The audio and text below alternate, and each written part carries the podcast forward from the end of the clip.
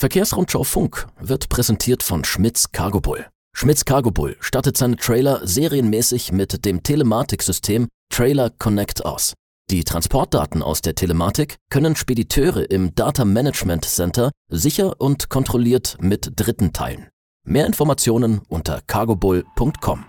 Herzlich willkommen bei Verkehrsrundschau Funk, Ihrem Podcast für Spedition, Transport und Logistik. Mein Name ist Fabian Fährmann. Schön, dass Sie heute am Donnerstag wieder eingeschaltet haben. Wir sind in ähm, einem neuen Umfeld. Ähm, ich sitze im Büro von Michael Cordes, dem stellvertretenden Chefredakteur der Verkehrsrundschau. Und Michael Cordes sitzt mir gegenüber, logischerweise. Schön, ja. dass du da bist. Hallo Fabian. Wir haben noch nie aufgezeichnet bei dir hier. Hat einen einfachen Grund. Ähm, in unserem Aufzeichnerraum finden gerade andere Aktivitäten statt, deswegen sind wir ausgewichen. Wir sind da flexibel. Michael, wir haben ein ganz spannendes Thema, über das wir heute sprechen möchten. Ähm, gestern am Mittwoch wurden ja die, wurde ja der Koalitionsvertrag der Ampelparteien vorgestellt. Der ist ja in, insofern jetzt noch nicht hundertprozentig, aber er ist vorgestellt und da lässt sich einiges rauslesen. Und wir beide wollen uns heute mal ein bisschen die ja, ähm, Güterverkehrsschwerpunkte oder Allgemeinverkehrsschwerpunkte daraus anschauen. Ähm, wir wollen auch keine Zeit verlieren, da gibt es nämlich einiges zu erzählen, deswegen möchte ich gleich mit meiner ersten Frage starten. Ähm, welche Kernpunkte für unsere Branche lassen sich denn aus diesem Koalitionsvertrag rauslesen? Ja, da steht also doch schon einiges auch drin, was natürlich interessant ist. Kann ja. man immer darüber streiten, wie überraschend das ist. Dazu kommen wir ja nachher auch noch. Mhm. äh, und wie sinnvoll alle Sachen sind. Aber da sind natürlich schon sehr, sehr wichtige äh, Dinge für unsere Branche drin. Das erste ist erstmal zum Thema Infrastruktur, äh, was für unsere Branche natürlich äh, ja, von hoher Bedeutung ist. Wie es dann weitergeht mit den Investitionen. Und da äh, kündigt die Ampelkoalition an, dass sie die Investitionen in die Verkehrsinfrastruktur weiter erhöhen möchte. Mhm. Ähm, aber da muss man dann auch schon mal äh, zu sagen, das ist auch ah, keine große Überraschung. Das war so ein bisschen zumindest so auch an, angedeutet, mhm. angekündigt schon. Äh, und äh, vor allen Dingen natürlich auch von Interesse ist, wie sich das Ganze auch aufteilt zwischen äh, Bundesfernstraßen und Bundesschienenwege quasi. Und da ist eine ganz klare ähm, Stellungnahme, äh, ich zitiere das mal, mhm. ähm, da heißt es nämlich in diesem Vertrag, dabei wollen wir erheblich mehr in die Schiene als in die Straße investieren, um prioritär Projekte eines Deutschlandtaktes umzusetzen. Deutschlandtakt ist mehr für den Personenverkehr von mhm. Relevanz, aber das zeigt trotzdem, dass äh, die neue Koalition offenbar deutlich mehr in, den, äh, in die Schieneninfrastruktur investieren möchte als in äh, die Straße. Mhm. Ähm, ja, und da habe ich mir auch noch mal ein paar Zahlen rausgesucht. Für, das Haus, für den Haushalt 21 war es so, dass 8,65 Milliarden für die Straße investiert wurden und 8,5 Milliarden für die Schiene. Das war also pari pari quasi mhm. in diesem mhm. Haushalt. Aber die Finanzplanung sah schon vor, dass es ganz leichte Verschiebungen Richtung Schiene gab. Und jetzt muss man mal gucken, was das denn heißt, äh, wenn da steht erheblich mehr. Das ist natürlich auch äh, nicht konkret, sondern äh, das ist entsprechend entsprechend dehnbar, was das dann tatsächlich bedeutet. Mhm. Aber nichtsdestotrotz äh, ist das schon mal ein Zeichen, dass die Schiene natürlich gestärkt werden soll. Also mhm. das kann man schon mal so ganz äh, als ein äh, großes Signal dieses äh, äh, Koalitionsvertrages für die Branche bezeichnen. Jetzt wollte ich dich eigentlich nach der größten Überraschung in diesem Koalitionsvertrag fragen, also hinsichtlich unserer Branche natürlich. Ist das die größte Überraschung, die du da drin gefunden hast? Nein, würde ich nicht sagen. Okay. Also A war das so ein bisschen, wie gesagt, auch schon erwartbar. Ähm, äh, aber wenn du mich nach der größten Überraschung fragst, ähm, ja, dann würde ich fast sagen, dann ist es doch das, ähm, der äh, Kreislauf Straße finanziert Straße, dass der offenbar aufgehoben werden soll. Und das ist aber auch wiederum nicht ganz klar ähm, äh, äh, geschrieben oder mhm. so ein bisschen auch interpretationsfähig. Da heißt es nämlich in, in einem äh, äh, Vertrag, wir werden die Mehreinnahmen, in diesem Fall die Mehreinnahmen aus der Maut, für Mobilität einsetzen. Mhm. Also es sind äh, äh, es geht einmal nur um die Mehreinnahmen, das heißt nicht die komplette Maut. Das scheint also so zu sein, dass man nur das, was man jetzt zusätzlich einnehmen möchte für die Maut, da kommen wir gleich noch zu, mhm. was das für zusätzliche Belastungen vielleicht sind. Und die sollen für Mobilität eingesetzt werden. Da kann man schon davon ausgehen, dass das nicht mehr nur allein der Straße gehören wird, sondern dass man da den ganz großen Riesenbatzen, auch da kommen wir vielleicht gleich nochmal, äh, den man äh, im Bereich Schienenverkehr dann ausgeben möchte, äh, dass man da auch so eine Finanzquelle, äh, quasi die Lkw-Maut dann doch offenbar sein soll. Und das mhm. ist insofern überraschend nochmal, weil der neue Bundesverkehrsminister ja zu 99 Prozent Herr Volker Wissing aus der FDP ist.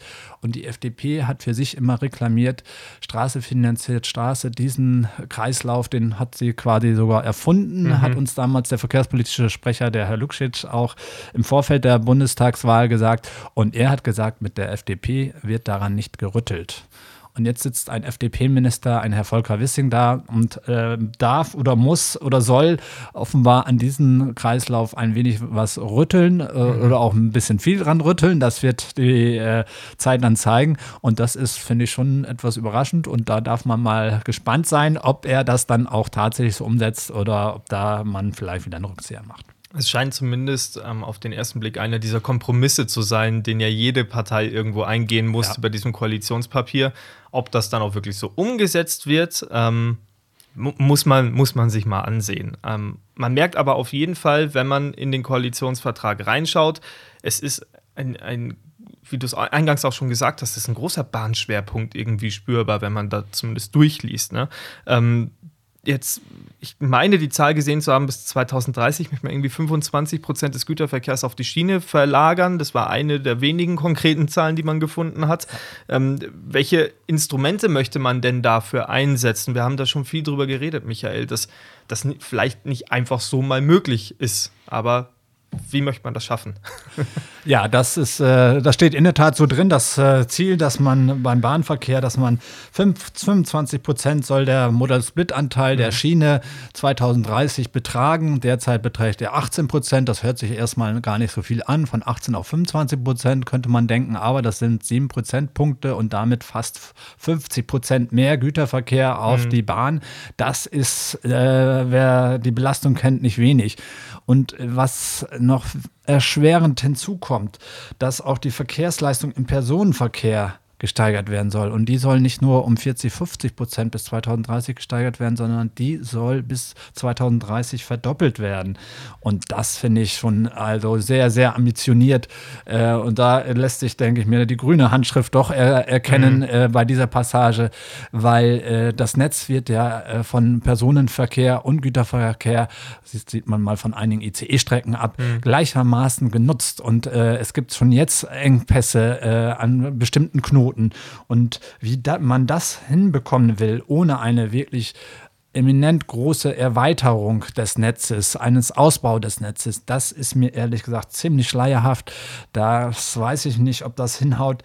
Ähm, aber äh, da gibt es dann auch so ein, zum Teil so einen, sag mal, so einen lapidaren Satz, der steht da so ziemlich einsam äh, und der heißt, äh, wir wollen die Investitionsmittel für die DB-Infrastruktur erhöhen. Hm. Punkt. Und das war es aber auch. Da steht nicht dran, um wie, um wie viel äh, die Investitionen erhöht werden sollen. Da steht nicht dran, woher das Geld kommen soll. Äh, und da sind sicherlich, wenn man das Ziel tatsächlich erreichen möchte, dann sind massive Investitionen notwendig in das Netz. Da muss äh, ordentlich gebaut werden. Äh, ist mhm. die hm. Frage, gibt es diese Kapazitäten überhaupt dafür in der Baubranche? Und die nächste Frage, was bedeutet das für den laufenden Verkehr? Das ist auch äh, eine Binsenweisheit eigentlich, je mehr gebaut mhm. wird, desto äh, weniger Kapazitäten stehen zur Verfügung, desto schwieriger ist es, die Züge durchzuziehen. Also ähm, das ist, finde ich, sehr, sehr ambitioniert und äh, da wage ich einfach mal die Prognose, dass man das auch so äh, nicht halten wird. Da ja. bin ich doch eher skeptisch. Ja, ich schlage da in dieselbe Kerbe. Das ist nicht haltbar. Du hast in einem der letzten Podcasts ja auch den Wegfall der Massengüter angesprochen. Ja. Ähm, durch den Kohleausstieg, der, die ja zu großen Teilen ja auch auf der Schiene transportiert wird, fallen da viele Sachen weg, die man vielleicht wieder neu auffüllen kann. Aber dadurch hat man ja erstmal Kapazität verloren und baut sie dann wieder neu auf. Und diese, dieser große auf, Ausbau, 25 Prozent, das, also wenn ich mir anschaue, ähm, gut, schönes Beispiel eigentlich, ähm, ich komme aus dem Süden von München, kann man so sagen. Und ähm, zwischen Wolfratshausen und Geretsried, das sind zwei kleine Städte in meinem Heimatlandkreis, da soll eine S-Bahn gebaut werden. Das ist eine Strecke von, was sind das, sechs, sieben, acht Kilometer. Und die doktern da seit 30 Jahren dran rum. Nur um das mal zu verdeutlichen, wie groß dieser Aufwand ist, eine Bahntrasse überhaupt bauen zu dürfen, bis die Planfeststellungsverfahren durch sind, bis da Klagen durch sind, da vergehen Jahrzehnte. Ich glaube, dass man in dieser Koalition allerhöchstens vielleicht ein paar Projekte anstoßen kann. Aber diese 25 Prozent bis 2030 halte ich auch für ausgeschlossen, ja. ehrlich gesagt man muss der Koalition vielleicht dann doch noch ein bisschen zugute halten. Zum einen, äh, also das soll ja nicht in den kommenden vier Jahren passieren, sondern ja. der Horizont ist schon bis 2030. Das heißt, da haben wir jetzt gute, sagen wir mal, neun Jahre, glaube ich. Ne? 21 ist jetzt um. Also acht. neun, acht bis neun Jahre haben wir noch. Also, äh, aber äh, Herr Scholz hat ja auch schon gesagt, dass, äh, oder auch der anderen, das soll jetzt nicht, äh, äh, die wollen die Ampelkoalition gerne auch fortsetzen. Das mhm. soll nicht nur diese vier Jahre sein, sondern sie wollen das ja am liebsten dann natürlich auch bei der, nächsten Wahl vielleicht äh, durchziehen. Mhm. Ähm, aber wie gesagt, da muss man nochmal sagen, also diese Ziele sind nicht für die kommenden vier Jahre, nicht nur für die Ampelkoalition, sondern sie sind langfristig. Mhm. Und es bestehen sicherlich auch noch Kapazitäten ins ne im Netz und im Ablauf. Und dazu, weil du mich ja gefragt hast, wie will man das erreichen? Mhm. Natürlich mhm. sind Investitionen in das Netz schon ganz, ganz wichtig. Äh, aber man hat auch weitere äh, Dinge geplant. Äh, es äh, ist im Koalitionsvertrag die Rede davon, ein Programm Schnelle Kapazitätserweiterung. Ähm, was genau das ist, äh, wird äh, jetzt auch nicht so en Detail ausgeführt, sondern mhm. man spricht davon Schrecknetz erweitern, reaktivieren. Ähm, man möchte die digitale automatische Kuppli äh, Kupplung schneller einführen. Das würde sicherlich auch viel bringen, weil das äh, die Effizienz im Schienengüterverkehr deutlich erhöht. Man will den Einzelwagenverkehr stärken. Das ist aus mhm. Sicht der, von der DB Cargo sicherlich ein gutes, tolles Signal, weil der eigentlich nicht defizitär ist. Äh, da werden rote Zahlen mit eingefahren bei der DB. Aber äh, die Politik sagt, nee, wir halten das für wichtig, wir wollen das offenbar unterstützen, sagt die Ampelkoalition. Und auch interessant für Industrieunternehmen, für Handelsunternehmen, dieser kleine äh, Satz hier, der hier noch steht, bei neuen Gewerbe- und Industriegebieten soll die Schienenanbindung verpflichtend geprüft werden. Mhm. Das heißt also, jedes neues Gewerbegebiet soll äh, gegebenenfalls, hier steht noch unter Prüfung, aber soll gegebenenfalls in Anführungszeichen dazu gezwungen werden, auch eine Schienenanbindung zu haben. Mhm. Äh, aber das muss man auch sehen, ob das vielleicht rechtmäßig überhaupt umsetzbar ist. Äh, zumindest ist die Absicht steht da. Äh, und auch, was ja permanent auch schon in der Debatte war, die Kranbarkeit von Standardsattelaufliegern, die will äh, die Ampelkoalition vorantreiben, steht mhm. da. Aber auch wieder keine konkrete Maßnahme Maßnahme. Also ähm, der neue Verkehrsminister, der Herr Wissing, wird einiges zu tun haben, um das alles umzusetzen. Ja. Äh, ich würde mal behaupten, ich beneide ihn nicht um seinen Job. Wahrscheinlich nicht, nein. Ähm, aber es ist ja natürlich auch mal, mal gut, Pläne zu sehen, auch wenn sie nicht eingehalten werden. Das sollte jetzt gar nicht so. Und man muss also, sich auch Ziele setzen. Von genau. daher ist das durchaus okay, finde ich auch. Ja. Äh, aber man muss vielleicht auch so ein bisschen gucken, nüchtern, äh, wie man die umsetzt und äh, was ja auch schon äh, von verschiedenen anderen äh, Branchen gesagt wird, das Thema Finanzierbarkeit, wie mhm. man das Ganze finanzieren will. Da lässt auch im Bereich Verkehr äh, der Koalitionsvertrag einige Fragen offen. Das leitet aber gleich zu meiner nächsten Frage, Michael. Wir sprechen die ganze Zeit über über die Bahn jetzt. Wir haben sehr viele Unternehmen, die ausschließlich mit Lkw ihre Transportdienstleistungen erbringen. Denkst du, dass diese Vorunternehmen unter der neuen Regierung stärker zur Kasse gebeten werden könnten, um vielleicht da irgendwo eine Geldquelle aufzutun und um den Verkehr von der Straße runterzubringen, um ihn einfach unattraktiv zu machen? Ja, auf jeden Fall. Also äh, was auch immer die Beweggründe sind, aber das ist sicherlich, äh, steht fest und stand auch schon vor der Wahl fest, mhm. dass der Straßengüterverkehr verteuert wird. Äh, das hängt äh, noch mit, der, äh, mit dem Klimawandel, den äh, Anforderungen an der Klimawende, hängt auch damit natürlich zusammen, dass man da vermehrt auf die Straße verlagern möchte oder auch muss, weil der Güterverkehr, und da trägt vor allen Dingen der Lkw am meisten zu bei, bei den CO2 CO2-Emissionen nach wie vor seine Ziele nicht annähernd erreicht. Und äh, da ist einfach ein Schlüssel, ein Ansatzpunkt, dass man versucht, den Straßengüterverkehr äh, ein wenig einzudämmen äh, mhm. und zu verteuern. Und auch da äh, sind ja Maßnahmen angekündigt worden.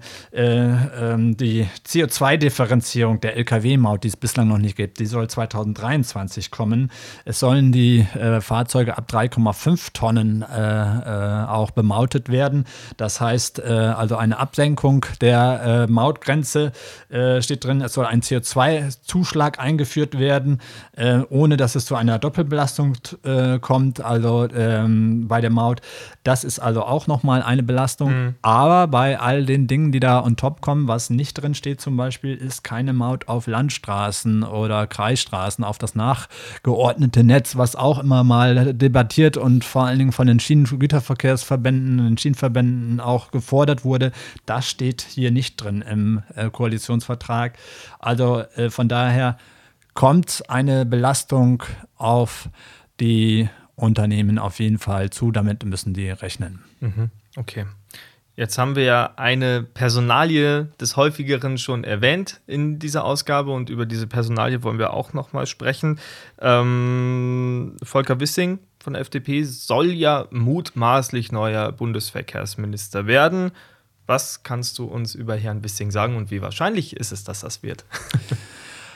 Ja, Wahrscheinlichkeit, glaube ich, die ist schon sehr, sehr hoch. Ähm, die FDP hat ihre vier Minister quasi angekündigt und die FDP ist nicht dafür bekannt, dass es da einen Aufstand der Basis gibt. Äh, er muss von der, den FDP-Gremien auch noch abgenickt werden quasi, aber das, glaube ich, wird bei der FDP auf jeden Fall durchgehen. Da kann man schon bei den, äh, bei der SPD oder bei den Grünen konnte man da schon eher Zweifel haben, aber das, glaube ich, das ist gesetzt, dass Herr Wissing Bundesverkehrsminister wird. Das fände ich doch eine große Sensation, wenn da noch nochmal äh, umdisponiert wird. Das mhm. könnte vielleicht höchstens nochmal äh, deshalb kommen, weil man, äh, äh, Herr Scholz ja auch gesagt hat, er möchte, dass die Ministerien paritätisch besetzt sind, was Männer und Frauen angeht. Und die FDP sendet drei Männer in das äh, Kabinett und nur eine Frau. Äh, wenn das da nicht aufgeht, könnte man vielleicht nochmal wieder dran drehen, dass auch mehr Frauen reinkommen. Und dann könnte man das vielleicht nochmal, könnte sein, dass es nochmal geändert wird. Aber das ist, glaube ich, wirklich sehr große Spekulation.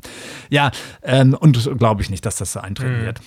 Ähm, Herr Wissing ist erstmal von Hause aus Jurist, von daher hätte er auch durchaus im Justizministerium landen können und ich habe so ein bisschen auch fast das Gefühl gehabt, so abgeneigt wäre er nicht gewesen, äh, wenn man ihn gestern auch bei Frau Maischberger mhm. gesehen hat, äh, wo er auch immer sehr juristisch argumentiert hat, aber er hat auch eine Affinität zum Verkehr. Er war in, äh, Nord in Rheinland-Pfalz äh, Wirtschafts-, äh, Verkehrs- und Landwirtschafts- und ich glaube auch noch Weinbauminister. Ja, für diese vier äh, äh, Segmente zuständig. Mhm. Aber von daher kennt er den Verkehr auf jeden Fall, kennt Probleme aus dem Verkehr, wobei er da, wie ich habe es ja gerade aufgezählt, auch viele andere Dinge sich drum äh, kümmern musste. Da wird jetzt kein äh, Verkehrsspezialist äh, sein, aber die Themen dürften ihm auf jeden Fall nicht unbekannt sein.